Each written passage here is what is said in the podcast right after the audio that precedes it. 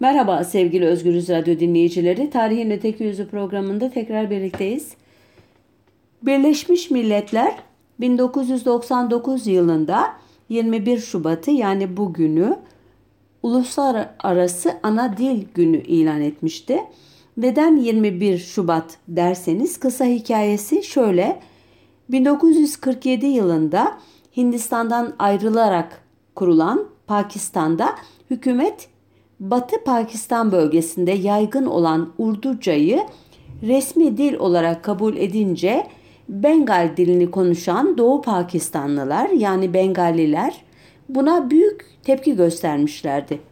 Dakka Üniversitesi öğrencileri 21 Şubat 1952'de hükümeti protesto etmek için büyük bir gösteri düzenlediler.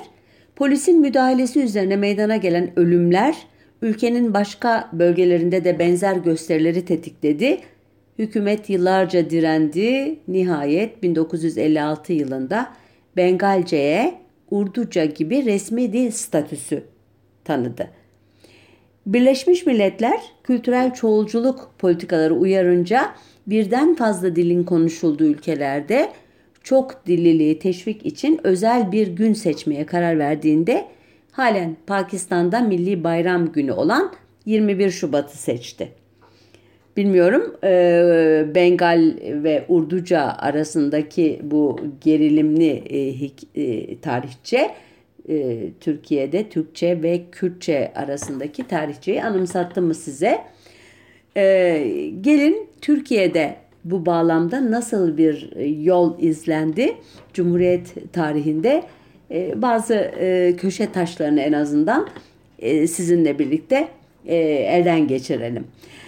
Türkiye Cumhuriyeti'nin kurucu belgelerinden en önemlisi 1923 tarihli Rozan Barış Anlaşması elbette. Bu anlaşmanın 39. maddesinin 4. fıkrası ki Türk tarafı tarafından, Türk tarafının önerisiyle metne eklenmişti. Şöyle diyor, herhangi bir Türk uyruğunun gerek özel gerek ticaret ilişkilerinde din, basın ya da her çeşit yayın konularıyla açık toplantılarında dilediği bir dili kullanmasına karşı hiçbir kısıtlama konulmayacaktır. Aynı e, maddenin 5. fıkrası ise devletin resmi dili bulunmasına rağmen Türkçeden başka bir dil konuşan Türk uyruklarına mahkemelerde kendi dillerini sözlü olarak kullanabilmeleri bakımından uygun düşen kolaylıklar sağlanacaktır diyordu. Kısacası Lozan Barış Anlaşması kağıt üzerinde Türkiye Cumhuriyeti uyruklu bir Kürt'ün Kürtçe gazete çıkarmasını, Kürtçe televizyon yayını yapmasını, Kürtçe seçim propagandası yapmasını, mahkemede Kürtçe savunma yapmasını mümkün kılıyordu. Lozan Barış Anlaşması'nın bu maddeleri ne yazık ki başından itibaren uygulanmadı ama Kürtçe konuşmanın cezalandırılması fikri geçen hafta hikayesini anlattığım 13 Şubat 1925'te Piran'da patlak veren Şeyh Said isyanından sonra ortaya çıktı. İsyanla büyük bir telaş içine giren Kemalist kadroların Kürt meselesini halletmek için yürürlüğe koydukları ve yakın tarihe kadar belki de hala devletin Kürt politikasının ana çerçevesini oluşturan 8 Eylül 1925 tarihli Şark İslahat Planı başka alanlarda da pek vahim tedbirler öneriyordu, içeriyordu ama planın konumuzu ilgilendiren 14. maddesi sadeleştirilmiş Türkçe ile şöyleydi.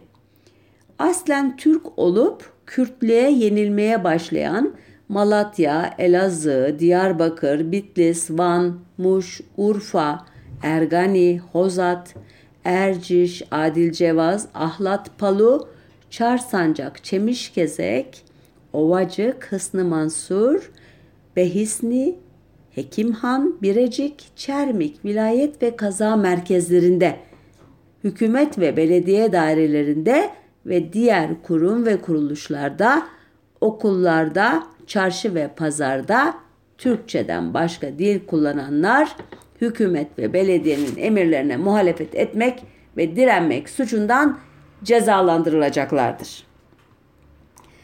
Açıkça Lozan Barış Anlaşması'nın ihlali anlamına gelen bu karar e, Doğu vilayetleriyle sınırlı kalmadı. Örneğin 1925 yılının Temmuz ayında Batı'da e, Bursa Belediyesi'nde Türkçe konuşmayı zorunlu kılan bir karar alındı. Ve bu kararı uymayan iki Yahudi e, Türkiye Cumhuriyeti vatandaşı beşer lira para cezasına çarptırıldı örneğin. Daha sonra Balıkesir Belediyesi de benzer bir karar aldı. İzmir'de ise Türk Ocağı şehirlerdeki yabancı dildeki tabelaları değiştirdi. Ayrıca Türkçenin halk arasında yaygınlaştırılması için bir de heyet kurdu. Bu heyet şehrin ki İzmir Yahudi nüfus açısından İstanbul'dan sonra e, ikinci sırada yer alıyordu. Belki Edirne ile yarışıyordu. E, İzmir'in Yahudi nüfusu Türk Ocağı tarafından planlanan e, bir e, kampanyanın hedefi oldu. E, bu e, ortam içerisinde 1925 yılının Aralık ayında Urfa Milletvekili Refet Bey Türkçe konuşmayan kişilerin 1 ila 10 lira arasında cezaya çarptırmalarını, toplanacak paraların belediyelere gelir kaydedilmesini öngören bir kanun teklifi verdi. Ancak teklif görüşülmedi. 1926 yılında toplanan Türk Ocakları Kurultayı'nda en büyük tartışmalar Türkçeden başka dillerin en çok da Kürtçenin konuşulmasının yasaklanması üzerine yapılmıştı. Örneğin 28 Nisan'da kurultayın 5. oturumunda konuşan Van Milletvekili İshak Refet Bey ki Işıtman soyadını alacak 34'te Doğu Anadolu'da yaşayan Kürt unsurların hem dillerini muhafaza ettiklerini hem de Karakeçililer, Serkanlar, Türkanlar gibi Türk kökenli toplulukları Kürtleştirdiklerinden söz ederek bu konuda cezai tedbirler alınmasını önermişti. Ee, Ocakların Ayaş delegesi Hüseyin Enver Bey ile Afyon delegesi İzzet Ulfi Bey ise Türkçe dışı diller meselesinin sadece Doğu vilayetleri değil, Batı vilayetleri içinde geçerli olduğunu söylüyordu. Bu delegelere göre Çerkezler, Boşnaklar, Arnavutlar kendi aralarında Türkçe dışında dillerle konuşuyor, adeta bir cemaat hayatı yaşıyorlardı. Bu grupların köyleri dağıtılmadıkça milli elbiselerini giymeleri, kendi dilleriyle konuşmaları yasaklanmadıkça bu sözler onun ila nihaye Türk'ün içinde kaynayacakları şüpheliydi. Yani sonsuza kadar Türk olamayacaklarını düşünüyordu bu delegeler. İzzet Ulvi Bey Balıkesir yöresinde Türkçe konuşmayanlardan ceza alınmasını örnek vererek bu uygulamanın bütün belediyelere genişletilmesini öneriyordu. Trabzon delegesi Mustafa Reşit Bey de Trabzon ve Sürmene havalisinde yaklaşık 90 bin kişinin Rumca konuşmasından hareketle hala Pontus'tan kalma yer isimlerinin kullanıldığından yakınıyor ve bu Türkçe meselesinin ciddiyetle ele alınmasını istiyordu. 15-24 Ekim 1927'de toplanan Cumhuriyet Halk Fırkası Büyük Kurultayı'nda bu konuda bir e, karar alındı. Fırkaya girebil, girebilmek için Türk kültürünün kabulü dolayısıyla da Türkçe konuşmak şart koşuldu. E, buraya kadar olanlar e, bir parça e, işte e, niyetler, şikayetler, e, önerilerle çok da fazla e, kuvveden fiile geçmemiş olaylar fark ettiğiniz gibi. Bu konuda 1928 yılının Ocak ayında çok e, farklı bir e, faza geçildi. E, Türkçenin diğer dil topluluklarına zorla empoze edilmesi amacıyla 13 Ocak 1928 günü Darülfünun yani bugünkü İstanbul Üniversitesi'nin Hukuk Fakültesi Cemiyeti'nin yıllık kongresinde e, özellikle gayrimüslimlerin umum mahallerde kendi dillerini konuşmasına açıkça tepki verdi cemiyetin e, mensupları. E, kongrede kabul edilen bir beyannameye göre Türkiye'de Türkçeden başka lisan kullanmak Türk hukukunu tanımamak demekti. Birkaç gün sonra vatandaş Türkçe konuş yazılı pankartlar vapur, tramvay gibi toplu taşıma araçlarına asıldı. Kahvehanelerde, duraklarda, bakkal dükkanlarının e, cam mekanlarında bu bildirilerle karşılaşmaya başladı. Özellikle İstanbul ahalisi. Ancak kampanya İstanbul dışında da çok sert bir şekilde uygulandı. Örneğin Yahudi nüfusun çok e, İstanbul e, kadar olmasa bile yoğun olduğu Edirne'de vatandaş Türkçe konuş levhalarının altına Yahudilere karşı tehdit mesajları da eklendi. Dahası Yahudilerin hamursuz yani Pesah bayramının kutlandığı günlerde bu bayramda yenilen hamursuzun pişirilmesine izin verilmedi. Sadece Yahudilere değil Arapça, Boşnakça, Ermenice, Çerkesçe, Rumca konuşulanlara da müdahale ediyordu bu kampanyanın e, e, şeyleri, e, militanları.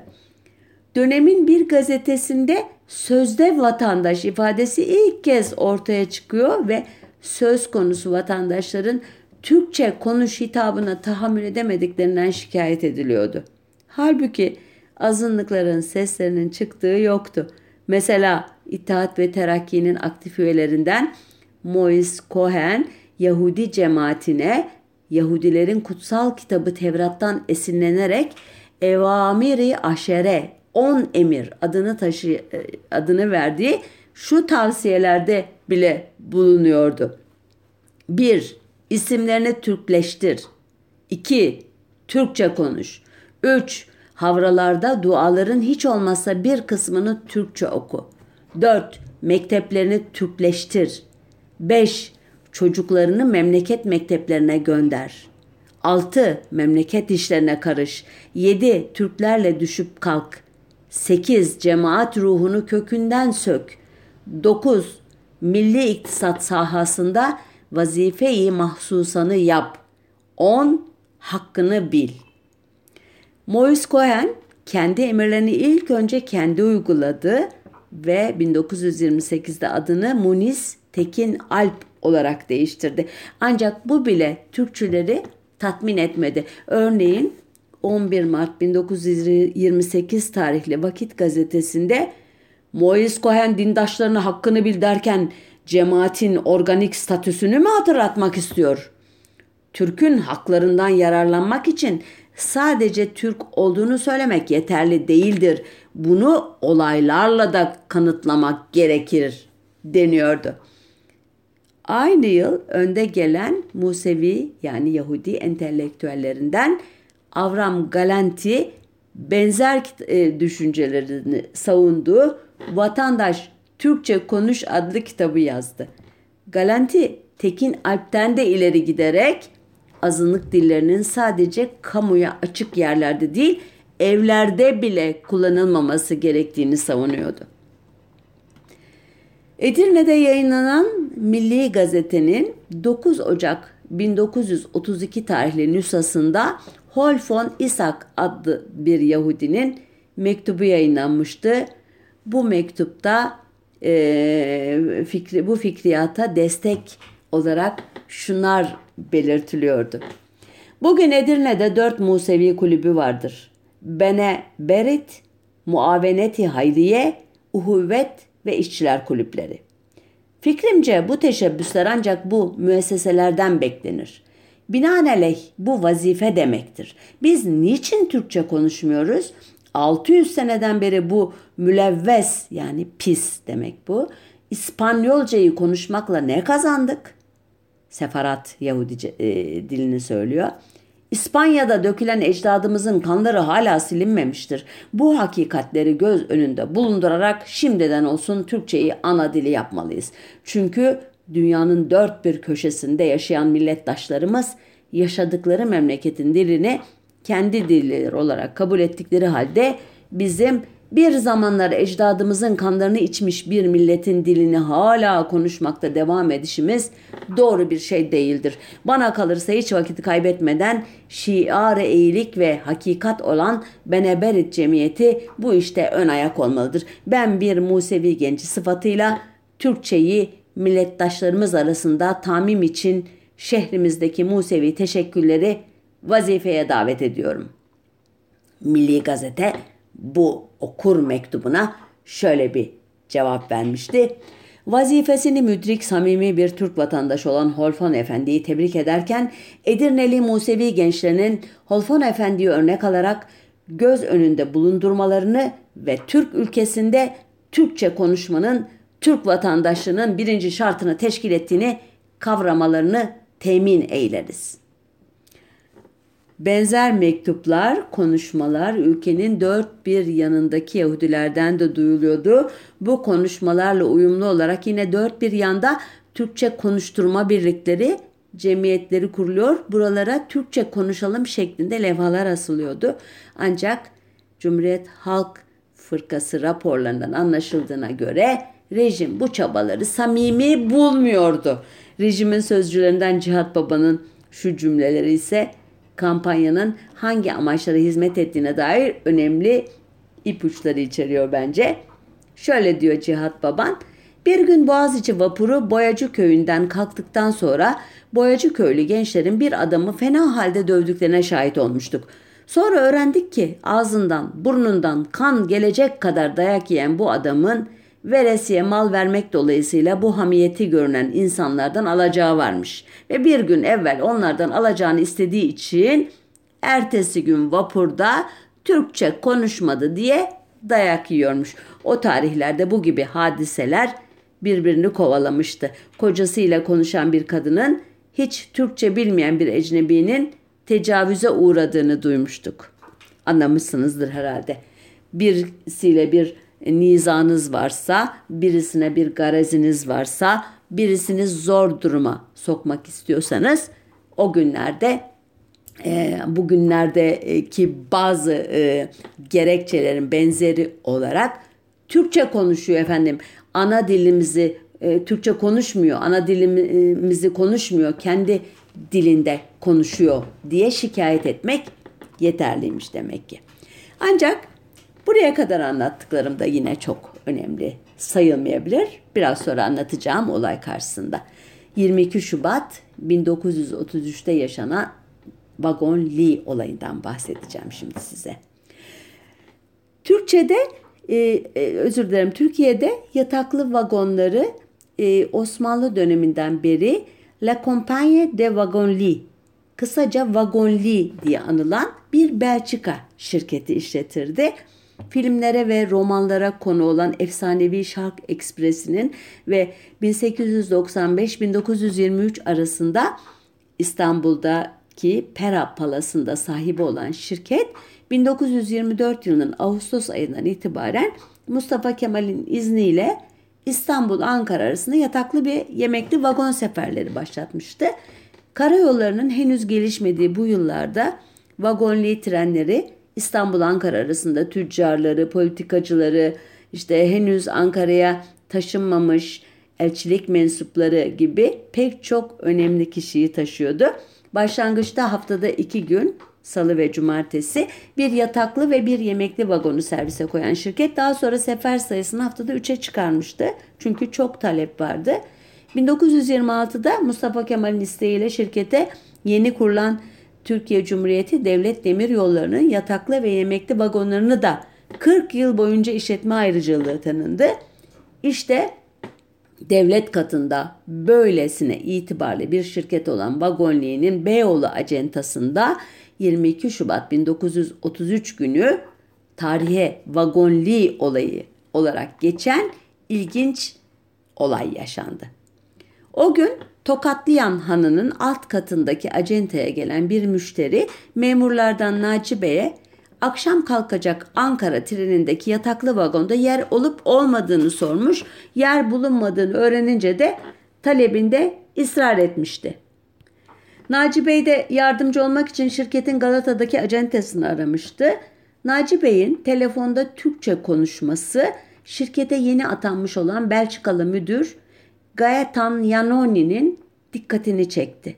Türk tarafının iddiasına göre müdür önce diğer memurlara Naci Bey'in hangi dille konuştuğunu sormuş. Onlardan Türkçe efendim yanıtını aldıktan sonra da Naci Bey'i yanına çağırarak burada resmi lisanın Fransızca olduğunu bilmiyor musunuz? Size sopa ile mi davranmalı diye Fransızca olarak bağırmıştı. Naci Bey'in yanıtı da şöyle olmuştu iddialara göre. Ben Türk'üm. Ülkemde resmi lisan Türkçedir. Hatta siz bile Türkçe öğrenmelisiniz. Bu cevaba çok sinirlenen Monsieur Yanoni size 10 lira para cezası veriyorum demiş. Naci Bey'in Fransızca olarak niye ceza vereceğim kabahatim nedir memleketimde Türkçe konuşmak hakkımdır demesi üzerine çileden çıkarak sizi 15 gün için kovuyorum diye bağırmıştı. Bu konuşmalara tanık olan diğer memurlar müdüre hareketinin doğru olmadığını söyleyerek arkadaşları hakkında verilen kararın geri alınmasını istemişlerse de müdürden ya ben giderim yahut da o cevabını almışlardı. Elbette müdür değil Naci Bey gitmişti. Ee, dönemin yarı resmi gazetesi Cumhuriyet'in olayı Vagonli şirketinde çirkin bir hadise. Türkçeyi istemeyenin Türkiye'de yeri yoktur İki gün evvel Vagonli şirketinin Beyoğlu acenteliğinde milli haysiyetimize bir hakkın tecavüz te- telakki edilecek teessüfe şayan bir hadise olmuştur şeklindeki başlıklarla vermesiyle işler çığırından çıkmıştı. Bu e, yazıları okuyan ve bu yazılardan dolayı milli hisleri galeyana gelen Milli Türk Talebe Birliği üyeleri ve Darülfünun yani İstanbul Üniversitesi öğrencileri 25 Şubat 1933 günü üniversitenin arkasındaki arsadan topladıkları taşları gazete kağıtlarına sararak üçerli, beşerli gruplar halinde Galatasaray ile parmak kapı arasında toplanmaya başlamışlardı. Öğrenci göstericiler bir öğrencinin arkadaşlar Türkiye'de Türk dili hakimdir diye bağırmasının ardından sloganlar atarak camları, kapıları kırıp acentaya dalmışlardı. Acentayı tahrip eden öğrenciler bu müessese bu resmi asmaya layık değildir diyerek duvardan indirdikleri Mustafa Kemal fotoğrafı ve Türk bayraklarıyla Vagonli şirketinin Karaköy bürosuna yönelmişlerdi. Aynı tahribatı burada da yaptıktan sonra İstanbul Valiliğinin önünde toplanmış bir süre daha gösteriyi devam ettirmişlerdi. Ellerindeki Mustafa Kemal fotoğrafını Eminönü Halk Evi'ne teslim ettikten sonra da Cağaloğlu'ndaki Akşam, Cumhuriyet, Milliyet, Vakit gibi gazetelerin önünde sloganlar atmışlardı. Göstericilerin gazetelere kızgınlığının nedeni gazetelerin o günlerde yapılan güzellik yarışması seçimlerine gösterdikleri ilgiyi Vagonli olayına göstermemesiydi göstericilerin bir türlü yatışmadığını gören polis sonunda müdahale etmiş ve 30 kadar elebaşını Galatasaray karakoluna götürmüştü. Olayların içinde bulunan Adnan Ötüken adlı bir tanın iddiasına göre bunlar olurken Vagonli şirketinin Beyoğlu acentasının yakınlarında ki e, bu yer e, Beyoğlu'ndaki Mısır apartmanı olması gerekiyor.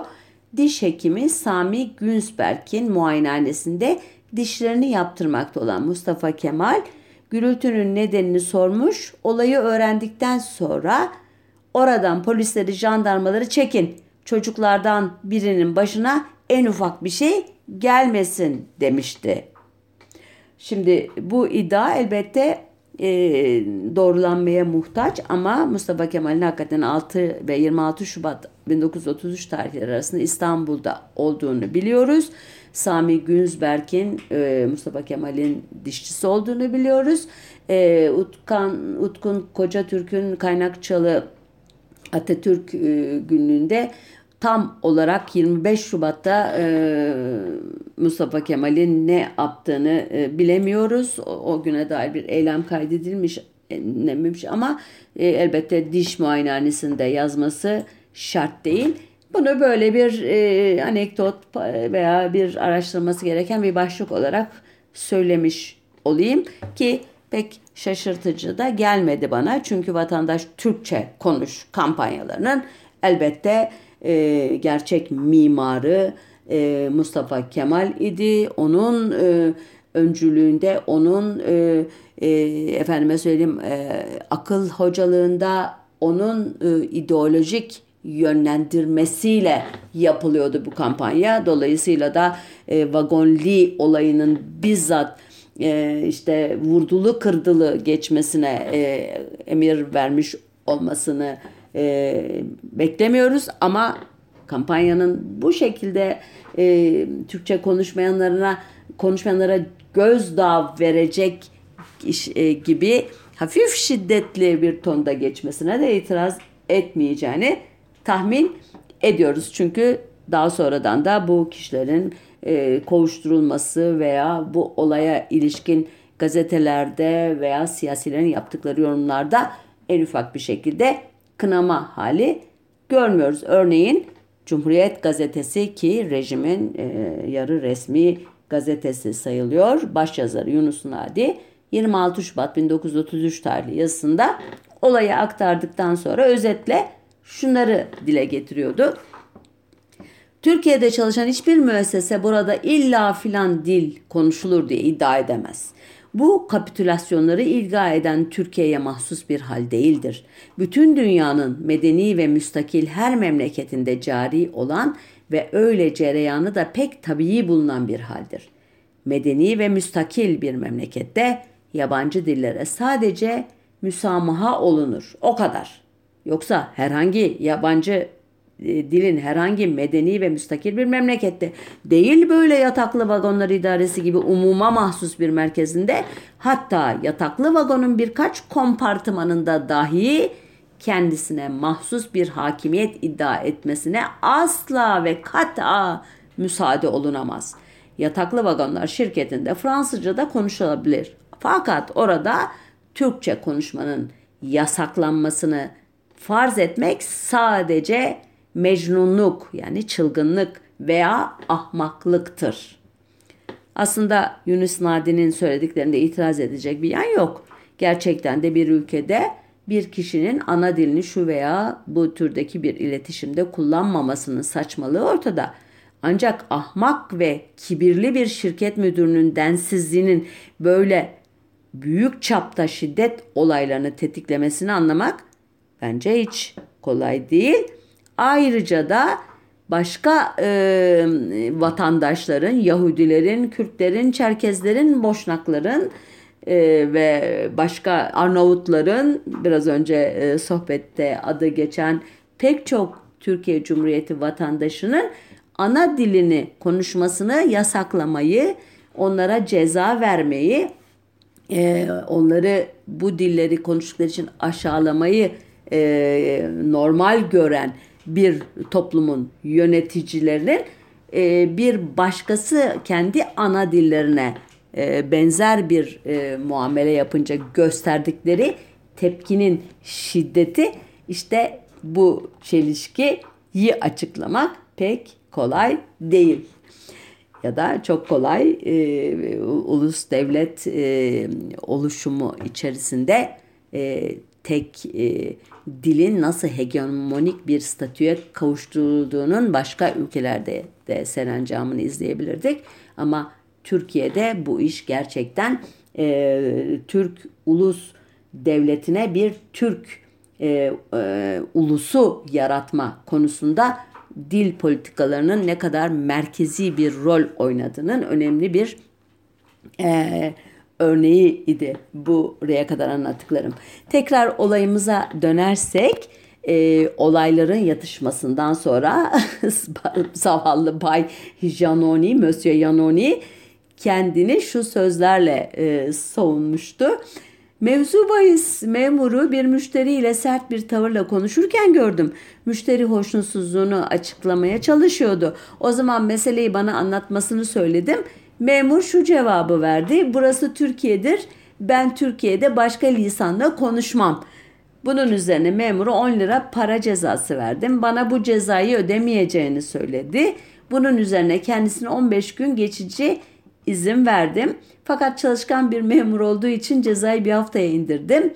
Memur şapkasını giydi ve gitti. Hadise bundan ibarettir.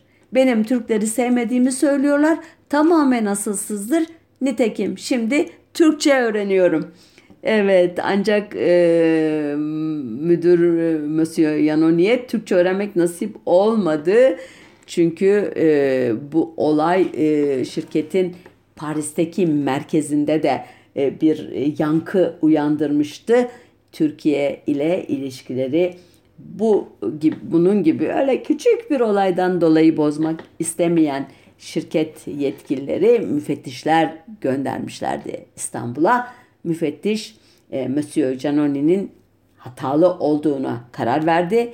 İşten el çektirdi. Yerine bir Türk müdür atadılar. E, Naci Bey bu tartışmanın diğer önemli aktörü. Türkçe konuşmaya direnen Naci Bey tekrar işe alındı. Ayrıca Vagonli e, şirketinin kadrosunun tamamen değiştirilmesi ve Türk memurların sayısının arttırılmasına karar verildi. Ee, olaydan e, sonra e, bu değişikliklerden sonra ortamın yatıştığını e, tahmin ede, edenler yanılıyorlar. Çünkü aynen 1928'de olduğu gibi ateşli bir vatandaş Türkçe konuş kampanyası başlatıldı yeniden. Bursa, Diyarbakır, Adana, Ankara, Edirne, Kırklareli Yahudileri özellikle e, kampanyanın birincil hedefiydi. Mesaj alınmış olmalı ki bu saydığım illerdeki Yahudi e, cemaatleri, dernekleri birbiri ardına Türkçeyi öz dil ilan ettiklerini e, söyleyen açıklamalar yaptılar. Cemaatin e, bu çeşitli mekanlarına Türkçe konuş levhaları astılar. Mesela İstanbul'da yaşayan Rum, Ermeni ve Yahudilerden bir grup Beyoğlu Halk Evi'nde bir araya gelip Türk dilini yayma birliği adı altında bir cemiyet kuracaklarını açıklamak zorunda kaldılar. Ki burada adı birkaç kez geçen halk evleri de konuşmamın başında e, çeşitli e, dile yönelik yasakların tartışıldığı Türk ocaklarının e, 1931'de kapatılması üzerine açılmış olan e, ve yine dil e, hegemonyasını Türkçenin diğer dillere e, hakim olmasını ve diğerlerini alandan püskürterek tek dil olmasını sağlamak üzere e, merkezi e, öneme haiz bir kuruluştu. Bir programda belki bununla ilgili yaparız ileride. E, bu ikinci Vatandaş Türkçe Konuş kampanyası e, kapsamında Reşat Feyzi daha sonra aldığı soyadla 100. Bey 18 Mayıs 1933 tarihli Uyanış dergisinde Dil İnkılabı'nın mana ve ehemmiyetli başlıklı yazısında e, bir dizi şikayette bulunuyordu.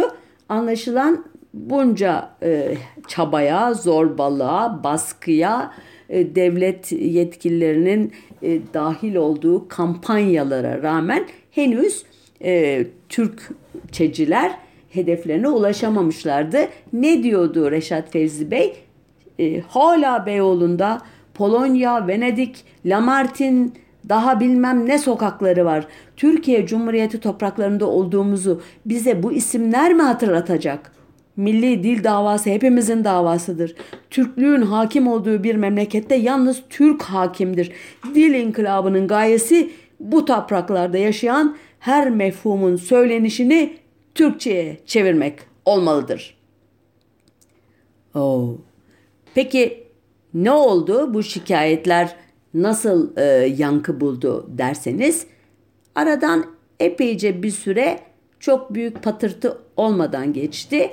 5 ay sonra 25 Ekim 1933 tarihli Cumhuriyet Gazetesi'nde yayınlanan güya bir okur mektubu azınlıklardan beklenenleri bir kez daha hatırlatmak zorunda kalıyordu.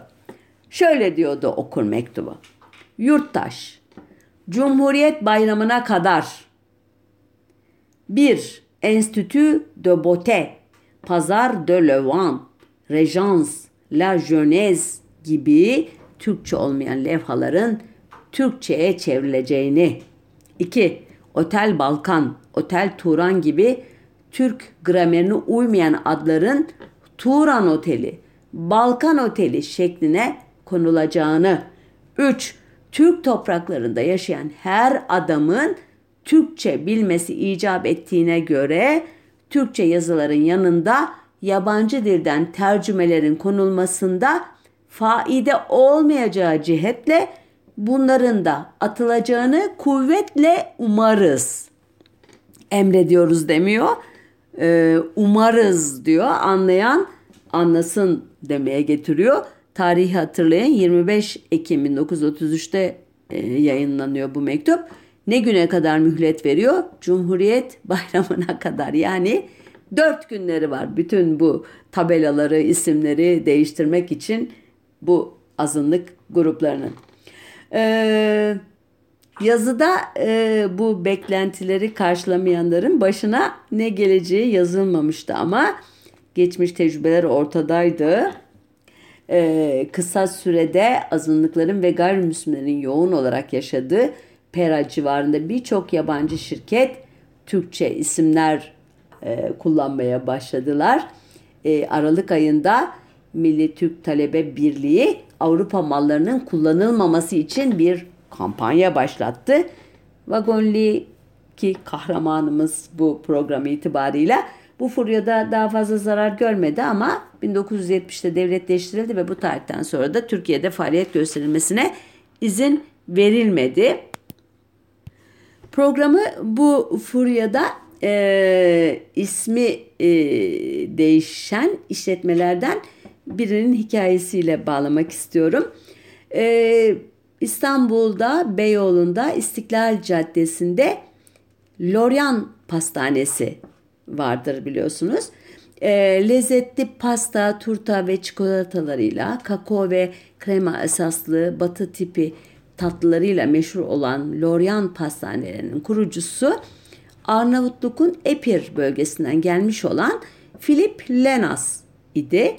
Osmanlı ülkesine göç ettiğinde 16 yaşında olan Lenas'ın kuzeni Yorgi ile Beyoğlu'nda Deva Sokak'ta 1923'te kurduğu pastanenin adı Fransızca Lorient yazılışını gözünüzün önüne getirdiğinizi umuyorum. L apostrof Orient yani doğu yani şark sözcüğünün Türkçe okunuşundan geliyordu. Lorient kısa zamanda Markiz, Nisuaz, Lebon, Petrograd ve Moskova gibi e, ünlü pastanelerin klasmanına girmişti ki bu pastanelerde vatandaş Türkçe konuş kampanyaları sırasında Türkçecilerin e, hedefi idi. Onların e, ithamlarının, saldırılarının e, hedef tahtası idi. E, 1933'te İstiklal Caddesi'ndeki yerine taşınan ve edebiyatçıların, sanatçıların uğrak yeri haline gelen pastane, vagonli olayı vesilesiyle yükselen e, Vatandaş Türkçe Konuş kampanyası sırasında sanat tarihçisi Burhan Toprak'ın önerisiyle Loryan olan adını Çağatay Türkçesinde kendi alanında kusursuzluk, mükemmellik demek olan Baylan ile değiştirdi. Bu yıllarda pastane o kadar popülerdi ki 1934'te soyadı kanunu çıktığında pek çok kişi kendisine soyadı olarak bu adı almıştı. Bazı aileler yeni doğan çocuklarına Baylan adını veriyorlardı. Ailenin büyük oğlu Harry Viyana, Luzern ve Solingen'de pastacılık eğitimi aldıktan sonra Türkiye'ye dönmüş ve 1954'te tünelin Karaköy çıkışına yakın yerdeki şubeyi açmıştı. Ailenin Türkiye'de iktisat okuyan küçük oğlu Michel ise Kadıköy'deki şubeyi açmıştı. Ee, ben Kadıköy'deki şubesini sık sık ziyaret ederim. Onun e, çok ünlü bir Coupe de Grilles'i vardır Baylan'ın. E, pahalı ama müthiş lezzetli bir tatlıdır bu. E, Baylan e, özellikle Beyoğlu şubesiyle uzun bir süre edebiyat e, dünyasında çok önemli bir buluşma yeri olmuştu.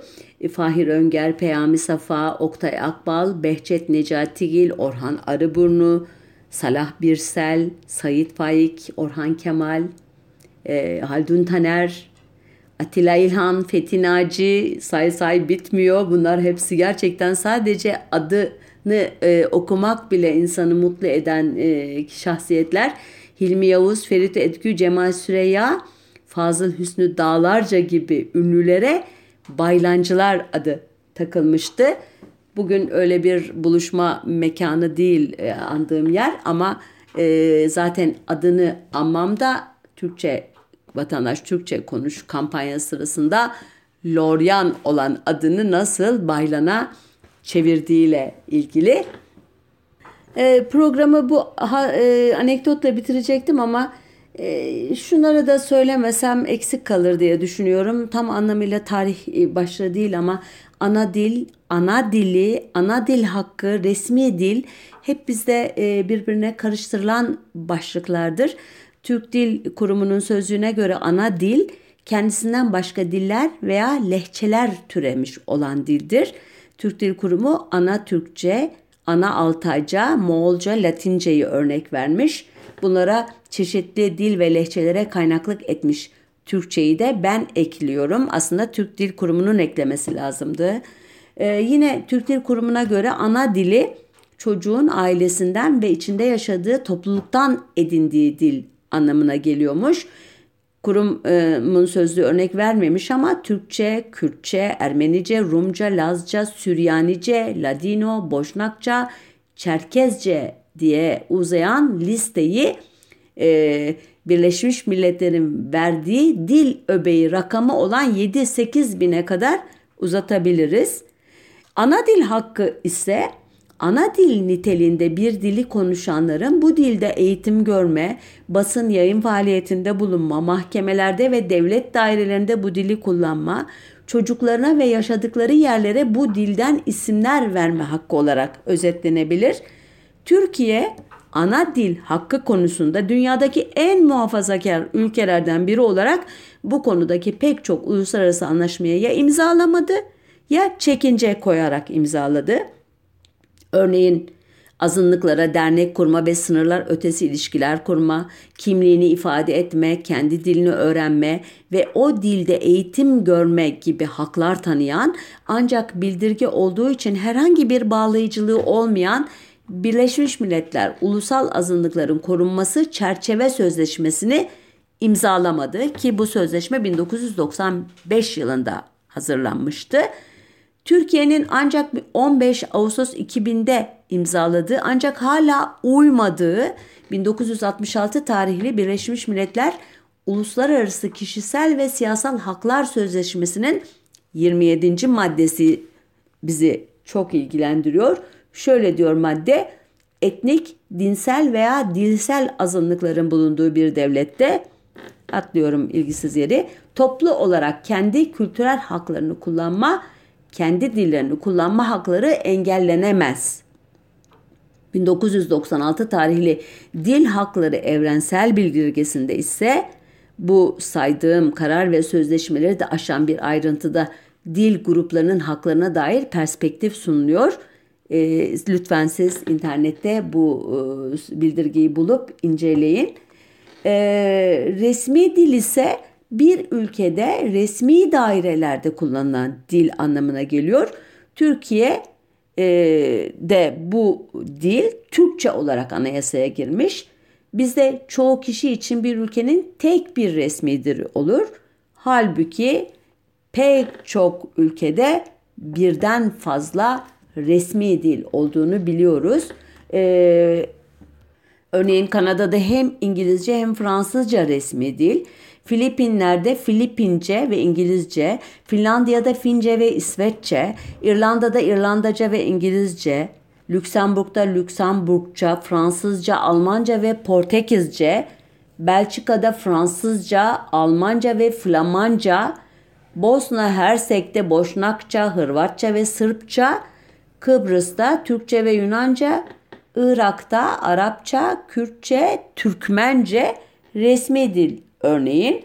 Güney Afrika Cumhuriyeti'nde e, anayasa baş, e, başta İngilizce, Afrikaans ve isiZulu dilleri olmak üzere yerli halkın kullandığı 11 adet dilin resmi dil olarak kabul etmiş. Bolivya'da İspanyolca ile birlikte yerli halklar tarafından konuşulan tam 36 dil resmi dil olarak kabul edilmekte. İspanya anayasasında e, İspanyolca yani Kastilya dili Aranca, Baskça, Galiciaca ve Katalanca bölgesel olarak resmi dil olarak kullanılmakta.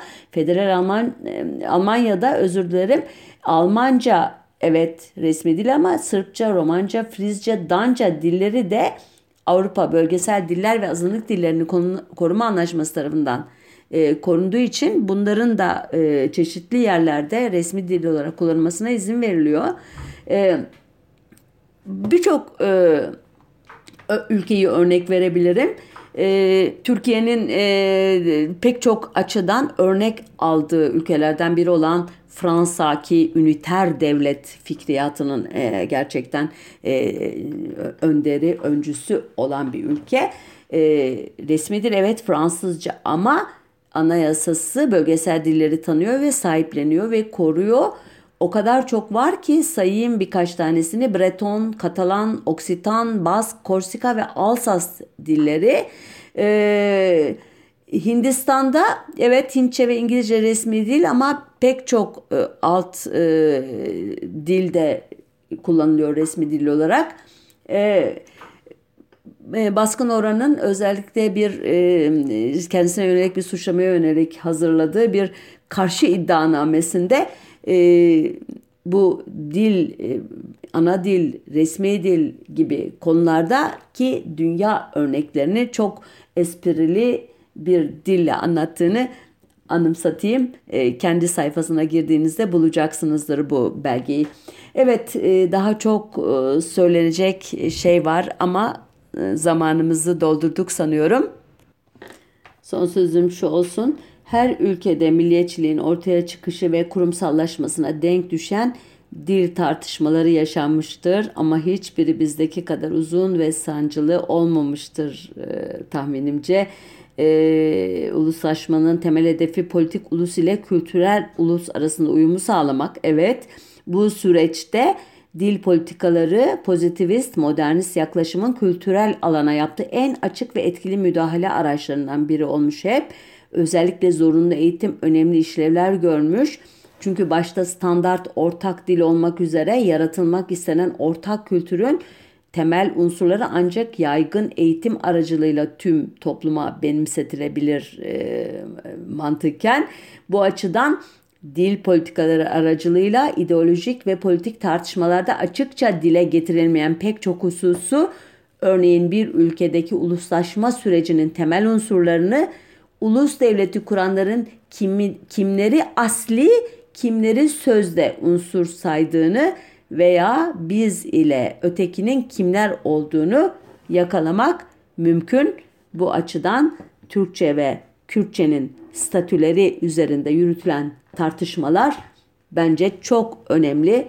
Ee, gelecekte e, bu insan hakları ve özgürlükler konusunda e, atılması gereken en büyük adımlar sanıyorum e, diller konusunda olacak.